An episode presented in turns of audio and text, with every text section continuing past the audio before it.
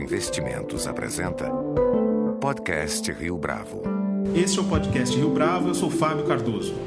Nosso convidado de hoje é Alberto Carlos Almeida, especialista em análise de dados e pesquisas voltadas para o setor público e privado, com ênfase em temas políticos e sociais. Com formação em Ciências Sociais pela Universidade Federal do Rio de Janeiro e mestrado e doutorado em Ciência Política pelo Instituto Universitário de Pesquisas do Rio de Janeiro, o Alberto Almeida é diretor do Instituto Análise e autor, entre outros, dos livros A Cabeça do Brasileiro, A Cabeça do Eleitor e Os Erros nas Pesquisas Eleitorais, todos editados pela editora Record. Assina também quinzenalmente a coluna Termômetro, no jornal Valor Econômico, para o qual tem escrito uma série de artigos sobre a percepção da opinião pública a respeito da Copa do Mundo. É por aqui que nós vamos começar, Alberto, é um prazer tê-lo conosco. Igualmente. Havia uma grande expectativa inicial, coisa de 7, 8 anos, por parte de muitos analistas em relação à sensação de bem-estar e orgulho da população, que deveriam ser provocados pelo fato do Brasil sediar a Copa do Mundo de 2014 e as Olimpíadas de 2016, dois grandes eventos. Eh, foram os protestos que fabricaram essa sensação no sentido contrário? Olha, é interessante a pergunta, até se a gente for relembrar os protestos de junho de 2013, eles ocorreram, o ápice deles foi durante a Copa das Confederações. Existe aquele dito no Brasil que o futebol é o ópio do povo. O ópio é uma droga que acalma, né? É como se o povo é, pudesse ser mais revoltado contra o governo e aí, com o futebol, eh, esse efeito de ópio, as pessoas se acalmassem. Na verdade, os protestos mostram o contrário, que o futebol foi meio a cocaína do povo, quer dizer, a população se excitou é, para protestar ou foi, foi estimulada a protestar em função do futebol. Existe uma simbologia associada à Copa do Mundo, a Copa das Confederações foi um ensaio disso de que o gasto público foi um gasto desnecessário, um gasto mal feito com os estádios e não com outros itens eh, de serviços públicos para a população. É importante salientar que, eh, como dizia até um jogador de futebol famoso do Brasil, se não me engano, Didi, é, treino é treino, jogo é jogo. A Copa das Confederações foi um treino. A Copa do Mundo é o jogo. É, a mobilização que a sociedade brasileira passa em toda a Copa do Mundo, ao menos quando ela é fora do Brasil, é imensa. A gente pode até qualificar, mas será que essa mobilização de outras Copas se repetirá agora, uma vez que a Copa é no Brasil e essa simbologia, tal como eu disse, é uma simbologia negativa? Não sabemos, é impossível dizer. O que nós sabemos é que uh, o futebol é parte da nossa cultura, parte importante. O futebol revela como nós somos e é, esse dito que nós somos o país do futebol é um dito que tem a ver com isso. O futebol no Brasil mobiliza todas as classes sociais, todos os grupos. Pode ser que a proximidade, a aproximação da Copa do Mundo é, gere uma mobilização diferente da Copa das Confederações, uma mobilização mais positiva no sentido de acompanhar o evento do que foi no ano passado. O que eu acredito é que a simbologia do mau uso do recurso público permanece e caso uh, haja uma eliminação precoce do Brasil no torneio, isso uh, possa vir a se tornar um problema grave em termos de frustração com o gasto realizado para organizar uma Copa do Mundo. Perfeito. Um levantamento recente, feito pelo Datafolha, mostrou que boa parte da população brasileira acredita que a Copa vai acarretar mais prejuízos do que benefícios ao país. Outra pesquisa, desta vez do Instituto Análise, dava conta de que 27% dos entrevistados era indiferente ao futebol. Ah, nesse sentido, houve um erro de avaliação ou de cálculo inicial quanto à expectativa desses eventos no Brasil, desse evento especificamente, a Copa do Mundo no Brasil? Tem um livro, Soccernomics, eh, de autores que utilizaram muitos dados quantitativos para modelar até resultados de futebol, a vantagem do time que joga em casa, se os pênaltis são justos ou não, etc, etc que ele trata em, em, alguns capítulos desses grandes eventos e chama atenção no final de um desses capítulos para o fato de que países que têm problemas agudos, tal como foi a África do Sul, tal como é o Brasil, é, podem ter problemas quando sediam Copa do Mundo. É, digamos assim, esse livro faz uma previsão com muita antecedência daquilo que nós estamos passando hoje. Isso é um fato. Por outro lado, não é menos verdade que o governo brasileiro, quer dizer, o, o governo, ele, ele é o anfitrião, né? o anfitrião, digamos assim, o anfitrião é o Brasil, a sociedade brasileira, mas o anfitrião em termos de operacionalizar ou de proporcionar as condições para a Copa do Mundo é o governo também, né, em grande parte. Ele não veio a público desde o ano passado, desde os protestos, é, fazer uma narrativa das vantagens de sediar uma Copa do Mundo. No mundo político, no mundo da comunicação, é, o mesmo fato pode ter duas versões, ou duas histórias. Né? Então você tem uma história negativa sobre a Copa do Mundo e é possível ter uma história positiva também. O fato é que essa história positiva é, quem poderia contá-la de uma maneira persuasiva e defendê-la é o governo, coisa que ele não veio fazendo. Então nós não sabemos o que nós viveríamos hoje, neste momento, é contrafactual, se o governo tivesse feito isso. De acordo com essa resposta, então, é, é possível que essa percepção negativa seja revertida em tão pouco tempo? Dois meses, pouco menos de dois meses? Ela pode ser não a partir de agora em função de uma narrativa gerada pelo governo, talvez parcialmente um pouco, mas em função do próprio evento. Países que cediam Copa do Mundo, vou dar um exemplo banal, países que cediam Copa do Mundo, os estabelecimentos comerciais, lojas, varejo, é, locais onde se come fora, eles ficam maciçamente enfeitados como bandeiras dos países que vão à Copa. Foi assim na África do Sul, foi assim na França, é assim em todo lugar. Existe uma mobilização muito grande. Aqui no Brasil já começou agora tudo que nós é, temos oportunidade de ver em todas as Copas do Mundo, de enfeitar ruas, vizinhanças que se mobilizam. Então, a própria proximidade do torneio pode levar ou tende a levar, olha, eu não, não diria que não vai, pelo contrário, né, se acontece sempre, por que não aconteceria agora?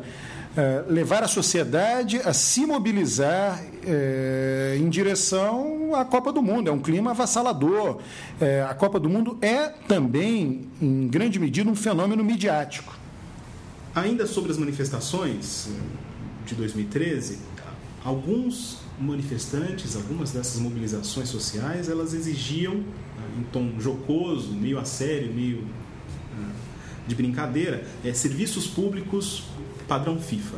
Ah, esse tipo de demanda ganhou mais força porque houve uma ingerência ou uma super presença da FIFA no Brasil ou isso se deve apenas à precariedade dos serviços públicos no país? Olha, sem dúvida, a população, uma fatia bastante razoável da população, não gosta que o país se dobre às exigências da FIFA. Então, isso, essa sua pergunta, faz parte da simbologia negativa com relação à Copa do Mundo.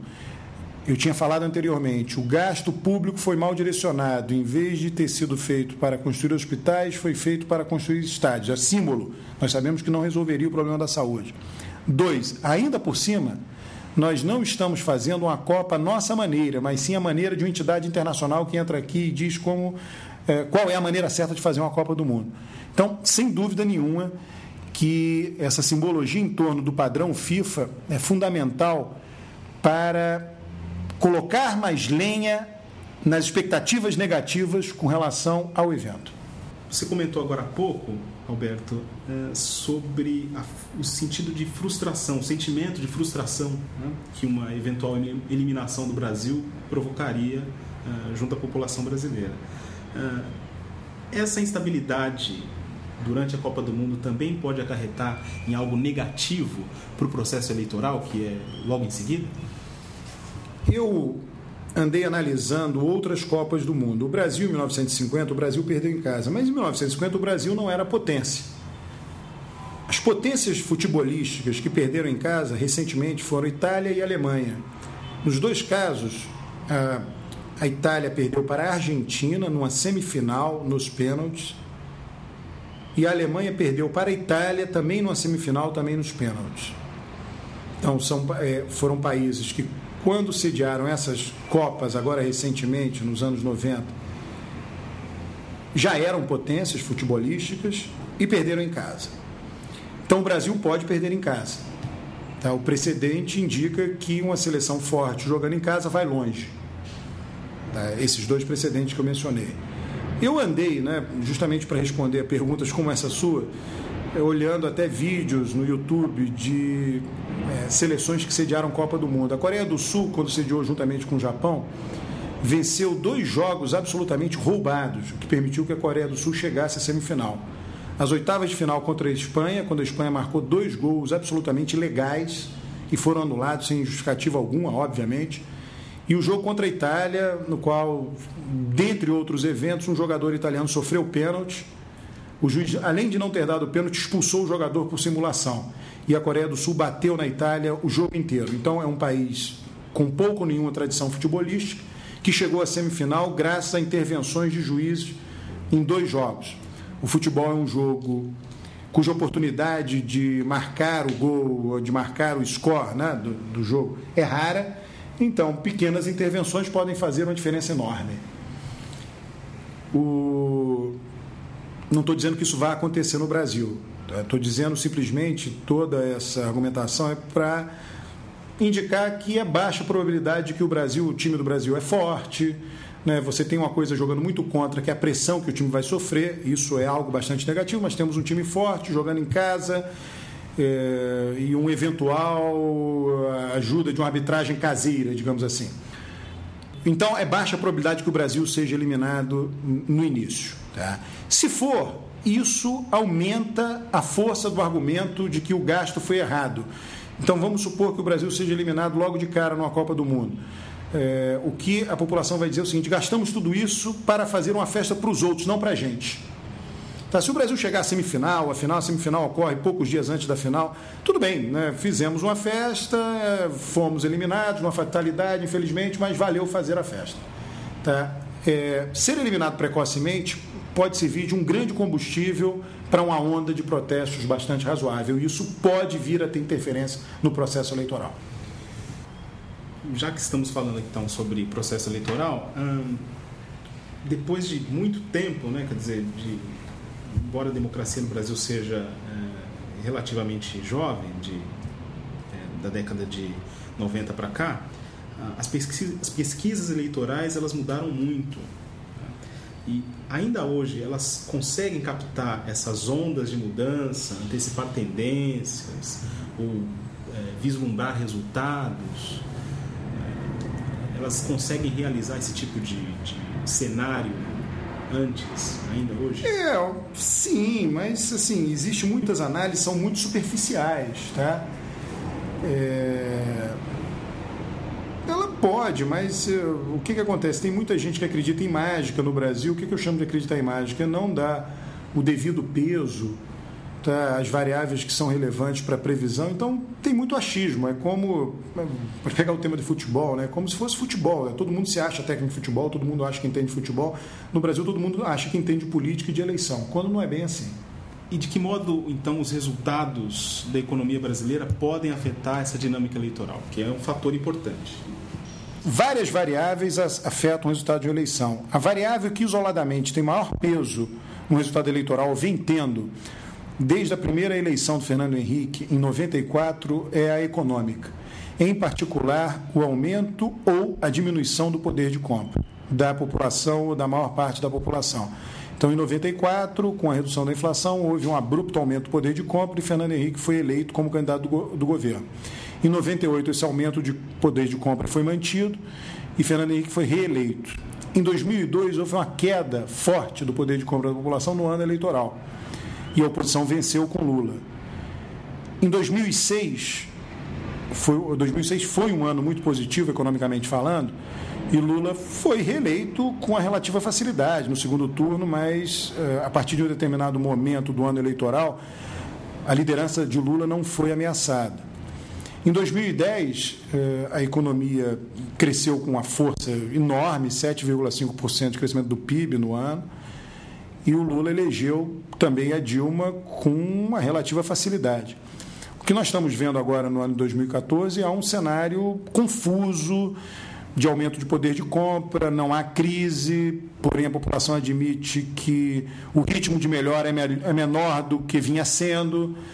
É, então, de fato, né, o que tem da sua pergunta que eu acho muito relevante é o impacto da variável econômica e o que talvez seja difícil responder agora é a direção desse impacto, uma vez que nós estamos numa situação mais indefinida e mais nebulosa.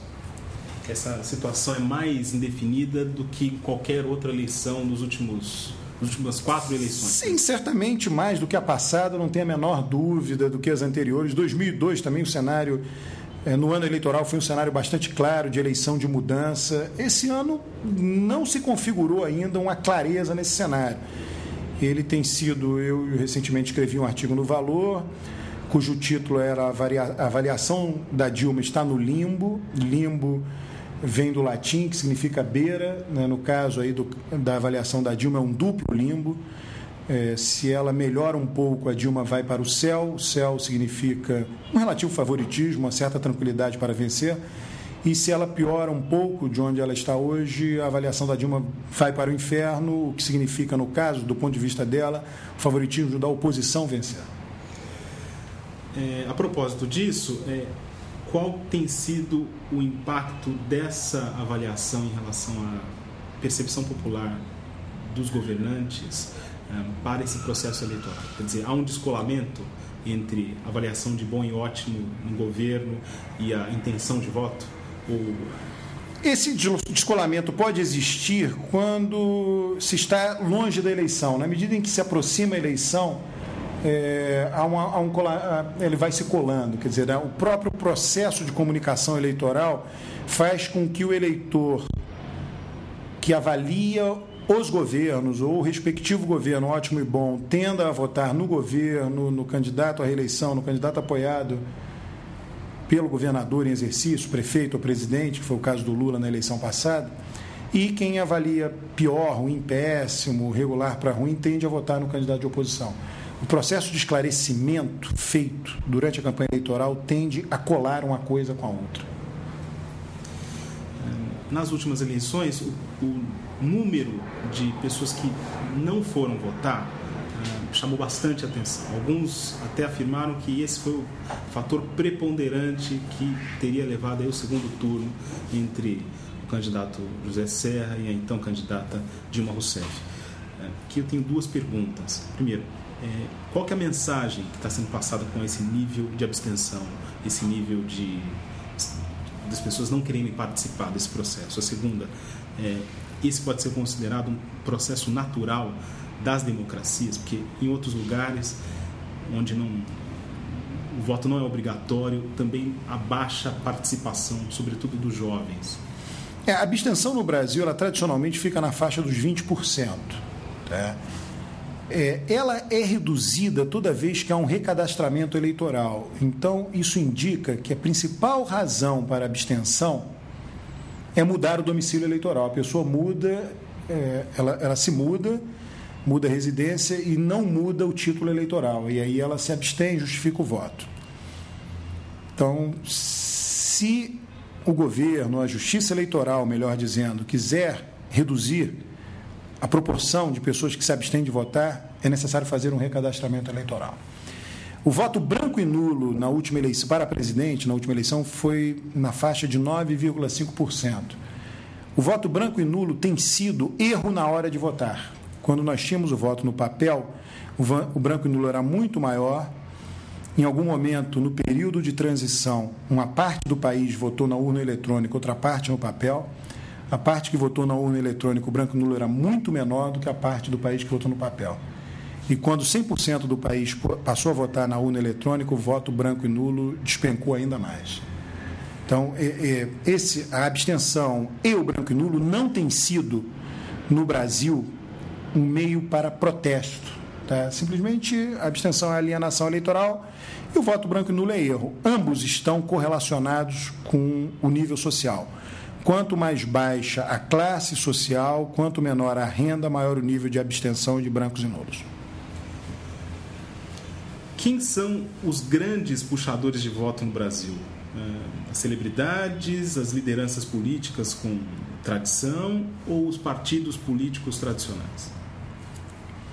Eu ficaria mais com os partidos políticos, não sei se colocaria o nome tradicionais aí, o adjetivo, mas no sentido de grandes organizações. A, é, nesse sentido, eles são tradicionais, claro.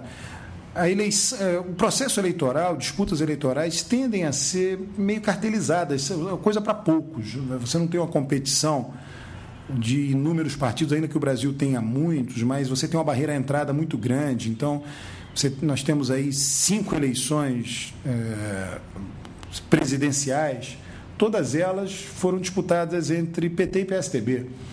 Tá? Isso é um indicador, é, não diria de partidos tradicionais, mas de grandes organizações. O eleitorado olha, vê quem está fazendo campanha e diz assim: olha, é, vai governar um país. Não dá para ser uma pequena estrutura. É necessário apoio político, é necessário quilometragem rodada, é necessário experiência. E quem é que tem? PT e PSDB. Tá? Então, de fato, você. Porque o que, que é um processo de campanha eleitoral? Você promete alguma coisa para o futuro baseado em alguma coisa que você fez no passado. O que você fez no passado é seu currículo, o que você está prometendo para o futuro são promessas, alguma coisa vai ter que ser executada, o eleitorado se lembra e cobra. O que você fez no passado são coisas do tipo: eu ocupei governo tal e fiz isso, realizei isso, realizei aquilo, eu tenho por detrás de mim uma grande estrutura partidária, um partido que governa esse, esse, aquele Estado, um partido que já governou o país tantas vezes e fez isso, isso, isso. Então, nesse sentido, há uma vantagem do que você denominou de partidos tradicionais ou partidos grandes ou grandes estruturas. E o marketing político ainda tem força, a mesma força do que que ele tinha na década de 90, por exemplo? Sim, ele é forte, não sei se é a mesma ou não, mas assim, ele a comunicação política, o marketing político permite fazer com que os motivadores do voto, que muitas vezes estão latentes ou adormecidos, sejam acionados no momento oportuno para que o eleitor decida votar em A, B ou C. Muito obrigado. Eu é, agradeço também a oportunidade de falar para vocês. Muito obrigado pela entrevista, Alberto. É, com edição de Flávio Duarte e arte de Leonardo Testa, esse foi mais um podcast Rio Bravo. Você pode comentar essa entrevista no SoundCloud, no iTunes ou no Facebook da Rio Bravo. Muito obrigado.